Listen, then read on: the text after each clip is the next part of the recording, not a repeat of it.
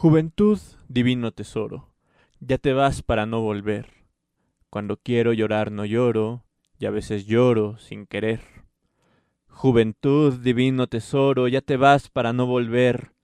En vano busqué a la princesa que estaba triste de esperar. La vida es dura, amarga y pesa. Ya no hay princesa que cantar. A pesar del tiempo terco, mi sed de amor no tiene fin. Cabello gris, así me acerco a los rosales del jardín. Rubén Darío. Poéticos y poéticas, bienvenidos a Poéticamente Incorrecto, el podcast donde hablamos de todos los escritores y las escritoras que cambiaron el rumbo de la literatura. Como siempre me acompaña mi querido hermano Iván Rodríguez. Hermano, ¿cómo estás el día de hoy? Bastante bien, mi hermano, muchas gracias por preguntar. Me alegro, me alegro. El día de hoy vamos a hablar ya ven que estamos dividiendo estas secciones como por bloques. Entonces el día de hoy vamos a hablar de una... Eh, no, no, es tal cual un género, sino de, de un... ¿Una corriente? De una... Gracias, gracias. Qué bueno que ya estás aquí para ayudarme. Ya aprendí. Sí, de una corriente literaria eh, que se llama modernismo. ¿Te suena el modernismo, carnal? ¿Que no ya hablamos del modernismo en algún momento? No, no hemos hablado del modernismo. Tal vez lo llegamos a mencionar, hablamos del romanticismo, Ajá. Pero del modernismo, hablamos romanticismo, realismo, modernismo todavía no. Ah, Ok, ok. Creo que lo estaba confundiendo con el naturalismo. Tal ah, me con el acuerdo. naturalismo tal vez. Ujú. Sí, y de hecho es un género del que quería hablar desde que estaba en el tema del videoblog, que les recuerdo poéticamente incorrecto, pueden ver los primeros blogs que grababa para el canal, pero bueno, ahora lo trasladamos al podcast. ¿No te suena entonces el modernismo? Ni idea, mi hermano. ¿Cómo terminas la- cómo terminaste la primaria, güey? la secundaria. La secundaria haciendo trabajos extras y la prepa en extraordinarios, mi hermano. bueno, porque este es Rubén Darío es como de los que tienes que leer sí o sí Ah, en prepa. dijiste modernistas, no a Rubén Darío. Rubén Darío. Rubén Darío era modernista, güey. Pero no sabía que era modernista. Bueno, vamos a empezar. El siglo XIX fue una época de acomodo político y social para casi toda América Latina. Con las independencias surgieron nuevas naciones y por lo tanto nuevos sentidos de identidad.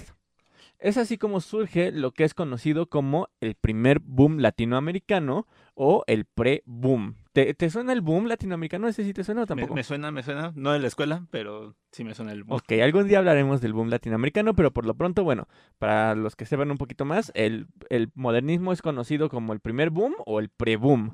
Más que el primer boom, el pre-boom latinoamericano es más correcto. Eh, pues el modernismo tuvo su origen en nuestro continente y tenía una propuesta diferente a las que estaban en boga en este entonces en Europa y Estados Unidos. El modernismo tuvo su origen a finales del siglo XIX y es mejor con... eh, sí, bueno, y, eh, sí, este pre-boom tuvo su origen a finales del siglo XIX y es mejor conocido como modernismo. ¿Ok?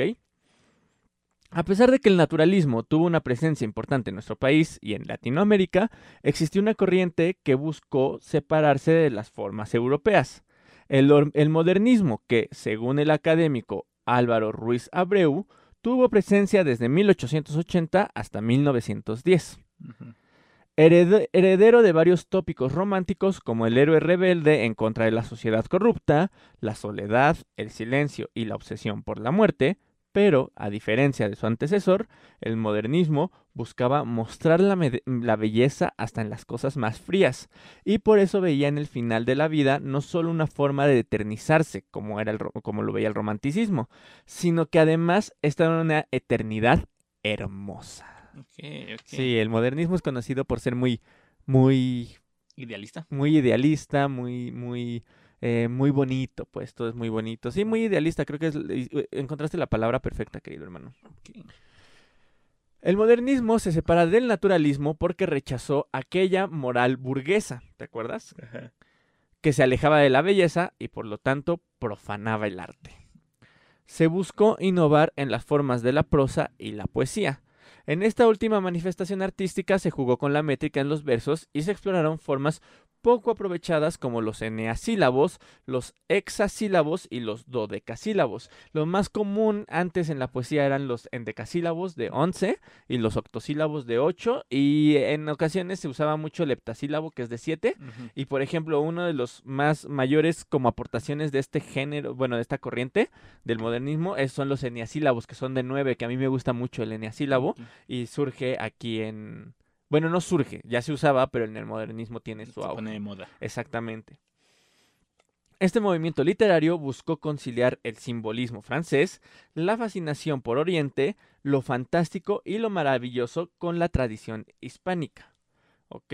Por, hay poemas, hay uno muy hermoso, cre- creo que lo menciono aquí más adelante, que se llama Cleopatra, eh, el de la princesa, no me acuerdo bien cómo es, el de la princesa de Rubén Darío, que también habla sobre castillos, templos, ese tipo de cosas, que les gustaba mucho el orientalismo a los modernistas.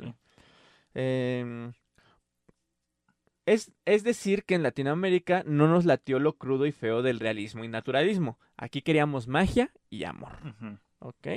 Ya, ya la vida era lo suficientemente cruda y cruel para seguir escribiendo de eso, ¿no? Exactamente. Que de hecho hay gente que no lo acepta como pre-boom latinoamericano o primer boom latinoamericano porque se tomaba la magia de otras culturas. Pues te digo, de Oriente, de también agarraban europeas, hadas, ese tipo de cosas. Cuando pues en México, bueno, en Latinoamérica también tenemos nuestros Nuestra cosmología, ¿no? Exactamente, y es algo que sí explotó en su momento, ya el boom, tal cual como se conoce el boom boom latinoamericano de final, de mediados del siglo XX, del que hablaremos en algún momento en este podcast. Pero bueno, me imagino que porque los que escribían en esa época eran los que tenían varo. Sí, y pues otra vez. Familias eh, muy mexicanas que digamos. Sí, no, bueno, latinoamericanas, sí, eran mucho de estar viajando y ese tipo de cosas. Ahí. Exacto. Por otra parte, se exploró lo sublime, los colores y las formas. Se jugó con lo exótico de culturas orientales o del pasado y se aprovechó la figura de duquesas, hadas, duendes y aves preciosas como el pavo real, pero sobre todo el cisne, que era el mayor simbolismo para los modernistas. Y es así como la belleza griega, egipcia y china eh, resaltó en este tiempo. Por ejemplo, el poema que te mencionaba, Cleopatra, del poeta mexicano precursor del modernismo, Salvador Díaz Mirón. Salvador Díaz Mirón, ok, eh, eh, pu- puntualizo, no es considerado modernista, se es considerado premodernista, o sea, como de, de los que sentaron las bases, vaya, pero que todavía no tenía como las estructuras de los modernistas tal cual. Sin embargo, lo quise poner porque ya empezaba a tocar los temas que le interesaban a este, Esta corriente. a esta corriente, exactamente. Estos versos nos transportan a un entorno erótico, donde una mujer de piel blanca, como la leche y vestida solamente con sus joyas, fuma de una juca ataviada en diamantes. Que no sé si. Ah, bueno, no, porque eso no lo platiqué contigo. En el romanticismo también era muy común de que las mujeres fueran muy blancas, Mm, casi pálidas, casi como si estuvieran muertas. Era algo que ellos consideraban de suma belleza. Ok. Entonces, este es el poema de Cleopatra, de Salvador Díaz Mirón. La vi tendida de espaldas entre púrpura revuelta. Estaba toda desnuda, aspirando humo de esencias en largo tubo, escarchado de diamantes y de perlas. Sobre la siniestra mano apoyaba la cabeza, y como un ojo de tigre, un ópalo daba en ella vislumbres de fuego y sangre, el oro de una ancha trenza. Tenía un pie sobre el otro y los dos como azucenas, y cerca de los tobillos argollas de finas piedras, y en el vientre un denso triángulo de rizada y rubia seda. En un brazo se torcía como cinta de centellas un áspid de filigrana salpicado de turquesas, con dos carbunclos por ojos y un dardo de oro en la lengua. A menudo suspiraba, y sus altos pechos eran, cual blanca leche cuajada dentro de dos copas griegas, y en alabastro vertida, sólida ya, pero aún trémula. Oh, yo hubiera dado entonces todos mis lauros de Atenas por entrar en esa alcoba coronado de violetas, dejando entre los eunucos mis, mis coturnos a la puerta. Ese fue Cleopatra de Salvador Díaz Mirón. Ok, ok. Ah, una, una canción de reggaetón barroca. Ah, Pero sí, en- entiendo el, el- el significado. Ajá. Oye, muy buena analogía, ¿eh? Las mujeres del modernismo volvieron a ser europeizadas y pálidas como en el romanticismo, que era lo que te decía. Sin embargo, dejaron de ser sumisas, que era algo también común del romanticismo. Aquí se explotaba la figura de la mujer fatal o la femme fatale, como portadora de corrupción, de terror y de muerte. Sí.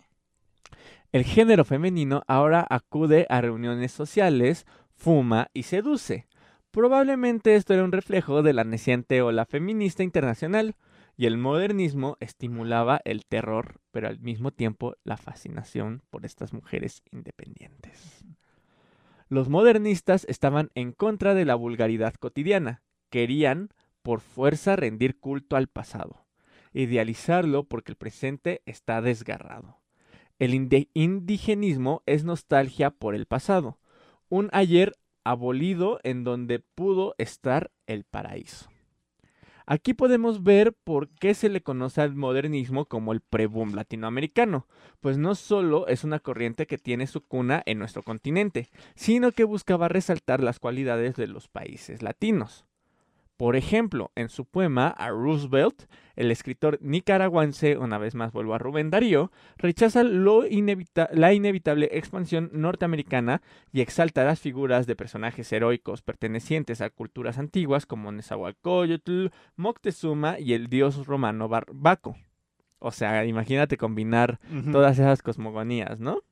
Al mismo tiempo hace un resumen de la tradición hispánica.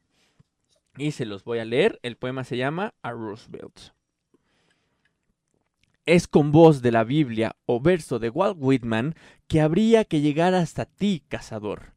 Primitivo y moderno, sencillo y complicado, con un algo de Washington y cuatro de Nemrod. Eres los Estados Unidos. Eres el futuro invasor de la América ingenua que tiene sangre indígena, que aún reza Jesucristo y aún habla en español. Eres soberbio y fuerte ejemplar de tu raza. Eres culto, eres hábil, te opones a Tolstoy, y domando caballos o asesinando tigres, eres un Alejandro Nabucodonosor. Eres un profesor de energía, como dicen los locos de hoy. Crees que la vida es incendio, que el progreso es erupción. En donde pones la bala, el porvenir pones. No. Los Estados Unidos son potentes y grandes. Cuando ellos se estremecen hay un hondo temblor que pasa por las vé- vértebras enormes de los Andes. Si clamáis, se oye como el rugir del león. Ya Hugo a le dijo, las estrellas son vuestras. Apenas brilla alzándose el argentino sol y la estrella chilena se levanta. Sois ricos. Juntáis el culto de Hércules al culto de Mamón, y alumbrando el camino de la fácil conquista, la libertad levanta su antorcha en Nueva York. Mas la América nuestra, que tenía poetas desde los viejos tiempos de Nezahualcóyotl, que ha guardado las huellas de los pies del gran Baco, que el alfabeto pánico en un tiempo aprendió, que consultó los astros, que conoció la Atlántida cuyo nombre nos llega resonando en Platón, que desde los remotos momentos de su vida vive de luz, de fuego, de perfume, de amor. La América del gran Moctezuma, del Inca, la América fragante de Cristóbal Colón, la América católica, la América española, la América que dijo el noble Guatemoc. Ya no estoy en un lecho de rosas. Esa América que tiembla de huracanes y que vive de amor. Hombres de ojos sajones y alma bárbara, vive. Y sueña, y ama, y vibra, y es la hija del sol. Tened cuidado. Vive la América española. Hay mil cachorros sueltos de león español. Se necesitaría, Roosevelt, ser Dios mismo, el rifle terrible y el fuerte cazador, para poder tenernos en vuestras férreas garras. Y pues contáis con todo. Falta una cosa. Dios. Ahí les va un plan cóndor con algunos golpes de estado para que te calmes, mijo. Ah, sí, ah, Rubén Darío. Ya hablaremos de la próxima semana de Rubén Darío, pero era también político, era también militar, pero pues ahí puedes ver cómo se empezaba a formar una ideología de, de Latinoamérica y que se oponía pues al naciente imperialismo yanqui. Sí, ¿No? sí, es- estaba buscando como esa esa nacionalidad, ¿no? De-. Pero más global de América Latina. Exactamente, esa Mm. esencia de América Latina. Ah, cómo me gusta ese poema. Está chido, está cool. Sí. Es importante rescatar la búsqueda de los modernistas por resaltar el pasado, aprovechar y explotar las culturas indígenas y al mismo tiempo el hecho de que muchas veces tomaron como referencia de su prosa y su poesía a las grandes ciudades cosmopolitas de la época. Se era común ver en sus textos ciudades como París, Buenos Aires, etcétera, ¿no? Los precursores del modernismo fueron Salvador Díaz Mirón, Manuel Gutiérrez Nájera, José Martí, Julián del Casal y José Asunción Silva. Y aunque en ellos ya se encontraban rasgos como la búsqueda de innovar la forma poética, todavía mantenían en su contenido muchos elementos románticos, como el interés por la muerte como un acto de eternizarse, ¿no? que ya mencioné. Pero ubicamos al poeta nicaragüense Rubén Darío como el gran padre del modernismo con su maravilloso, extraordinario, excelso libro Azul. ¿Lo conoces? Ah, sí, sí, sí. Cre- Creo que sí lo debía haber leído en la prepa. y ah, de esos que empezaba y nunca terminaba. Ah, te perdiste una joya, querido hermano. El texto azul busca renovar desde su propia forma, pues combina poesía y prosa, algo que era poco común. ¿no? Veías un libro de poesía o veías un libro de prosa y este güey dijo, ah, no, pues ya todo junto, su madre". Al mismo tiempo, hallamos en su obra la belleza de piedras preciosas, colores, aves y la exaltación de, la cosmopolita, de lo cosmopolita en ciudades como la que ya había mencionado, que es París. Tiene un cuento muy bonito que transcurre en esta ciudad. Herederos de la influencia Rubén Dariana, encontramos autores como el argentino Leopoldo Lugones y el ecuatoriano Humberto Fierro, entre otros muchísimos poetas, ¿no? El modernismo ve su caída en 1910 y podemos encontrar esta caída en el famoso poema Tuércele el cuello al cisne, del poeta Enrique González Martínez, que es una oda a la desaparición de este movimiento. ¿Te acuerdas que te dije hace unos momentos sí. que el cisne era el simbolismo del modernismo y este poema es básicamente que las nuevas generaciones ya llegaron a matarlo, ¿no? Qué bueno que no le pusieron el cuello al ganso. Porque Qué la bueno, cábula. qué bueno que el símbolo del modernismo no era un ganso, porque Ahorita tenían la cábula. eh, en, en sus versos de González, de González Martínez, perdón, eh, se refleja esta necesidad de encontrar una identidad nueva, sustentada más en la inteligencia y menos en la belleza, por la belleza. Eh, aburridos intelectuales. Empezaba a llegar como la racionalidad, ¿no? Exactamente, es que si te das cuenta, sí hubo como un desfase, porque sí nos llega el romanticismo y sí nos llega el naturalismo, pero como que no lo agarramos tan bien. Y luego ya llega el modernismo y el posmodernismo, que ya es como el modernismo es como nuestra versión del romanticismo y el posmodernismo ya es como nuestra versión del El naturalismo, naturalismo. que premiaba más la inteligencia y la racionalidad que el... Y de hecho ya en esta época en la literatura del siglo XX en Latinoamérica ya todo es como un revoltijo de todo, que si es romántico, que si es modernista, que si es no sé qué, entonces es un relajo Pues, de del hecho, siglo XX. Como que todas las modas siempre llegan como desfasadas, ¿no? A Sí, a América. Latina. Ajá, O sea, de repente te estás gustando lo que está de moda en Estados Unidos, pero te das cuenta de que ya pasó de moda y tú apenas te estás enterando. Sí, de repente todo el mundo aquí en México estamos haciendo podcast y en Estados Unidos ya llevan como 10 años haciendo Exacto. podcast, ¿no? Ajá. Pero bueno, te voy a leer Torcer el cuello al, el cuello al cisne, Bueno. de Enrique González Martínez. Tuerce el cuello al cisne de engañoso plumaje, que da su nota blanca al azul de la fuente. Hmm. Él pasea su gracia no más, pero no siente el alma de las cosas ni la voz del paisaje. Huye de toda forma y de todo lenguaje que no vayan acordes con el ritmo latente de la vida profunda, y adora intensamente la vida y que la vida comprende, comprenda tu homenaje. Mira al sapiente búho como tiende, las, como tiende las alas desde el Olimpo. Deja el regazo de palas y posa en aquel árbol el vuelo taciturno. Él no tiene la gracia del cisne, mas su inquieta pupila que se clava en las sombras, interpreta el misterioso libro del silencio nocturno. Y aparte no sé si te diste cuenta, pero el modernismo utiliza un montón, que es algo que a mí me encanta, un montón de simbolismos.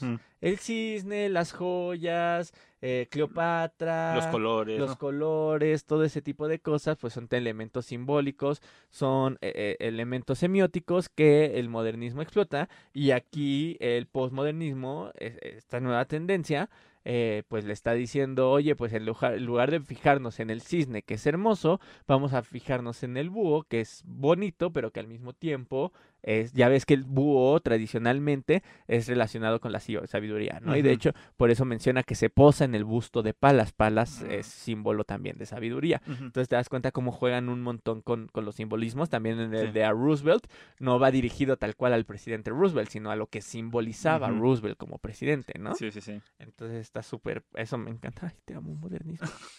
Regrésenme al modernismo. Eh, según Ruiz Abreu, que es otro, bueno, que es el estudioso que mencioné, el movimiento de Darío no fue abandonado del todo, más bien se dio como una continuidad en el posmodernismo. Pues al ser el primer movimiento que tuvo sus orígenes en América Latina, los escritores posteriores comenzaron una búsqueda constante de crear su propio estilo basado en la herencia modernista, ya sea que este nuevo estilo fuese una contrapropuesta o una herencia pura, ¿no? Se dividió en dos, entre los que estaban súper en contra y si querían hacer como algo súper diferente y otros que dijeron, ah, pues podemos recuperar cosas como el simbolismo, como jugar con las formas, y pero adaptarlo a algo súper diferente, ¿no? Pero bueno, eso, querido hermano, en resumen, es el modernismo. ¿Cómo ves? Ya, fue todo. Ya fue todo. Cortito. Fue cortito, Un- un exactamente. ¿Cómo ves? resumencito. Muy bien. Creo que debía haber aprendido eso en la prepa, pero por, por eso estoy aquí, para que me enseñes todo aquello que no aprendí. Exactamente, y para eso están todos atrás del micrófono, para que aprendan lo que no están aprendiendo en la prepa. Entonces, Me gustó, me gustó, es, como dices, la primera como corriente importante en América Latina, ¿no? exactamente, sí que... Y bueno, esto es resumen, pero obviamente en los próximos episodios vamos a hablar evidentemente de el maestro Rubén Darío y bueno, de otros modernistas que tuvieron una gran relevancia para esta corriente literaria. ¿Algo más que quieras aportar, querido hermano, al episodio del día de hoy? Pues no creo que mi- mis aportaciones ya acabaron por el día de hoy. mi. Está bien, entonces te invito a decir tus redes sociales. Claro que sí, me pueden encontrar en Facebook, YouTube y TikTok como Furio Sensei y en Instagram como Iván-Furio. Les recuerdo que mi hermano sube contenido relacionado con ciencia y Videojuegos. videojuegos, anime, Ciencia ficción. pero mucha, mucha ciencia y está súper padre. Furio Sensei, se dice Furio, se escribe F-U-R-Y-O, Sensei con. S. Y bueno, a nosotros ya saben que nos pueden encontrar en todos lados como poéticamente incorrecto o como poesía.incorrecta. Eso es todo de mi parte y nos vemos en otra emisión de Poéticamente Incorrecto. Hasta la próxima. Hasta la próxima.